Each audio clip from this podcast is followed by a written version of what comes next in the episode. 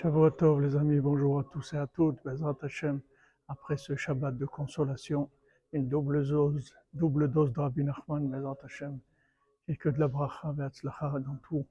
Vous réussissiez dans tous les domaines, Bezrat Hashem. Alors Rabbeinu, il insiste pour la simcha. Il nous dit vraiment d'investir toute l'énergie qu'on a pour pouvoir faire des efforts à être joyeux. Parce que quand on commence à être joyeux, Hachem, il est avec nous. Hachem, il se trouve que dans la joie. Quelqu'un qui est triste, Hachem, il n'est pas avec lui. Donc, quelqu'un qui est triste, il ne peut pas connaître Dieu.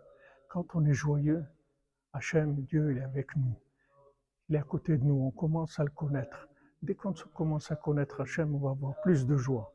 On aura plus de joie, on va le connaître plus.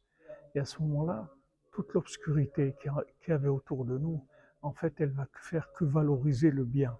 C'est-à-dire que on verra que le bien, il est énorme. Il est énorme. Il va prendre de plus en plus de valeur à nos yeux et on va avoir de plus en plus de joie. Et ça, ça, va transformer toute l'obscurité en mérite et en bien, Bézant Hachem.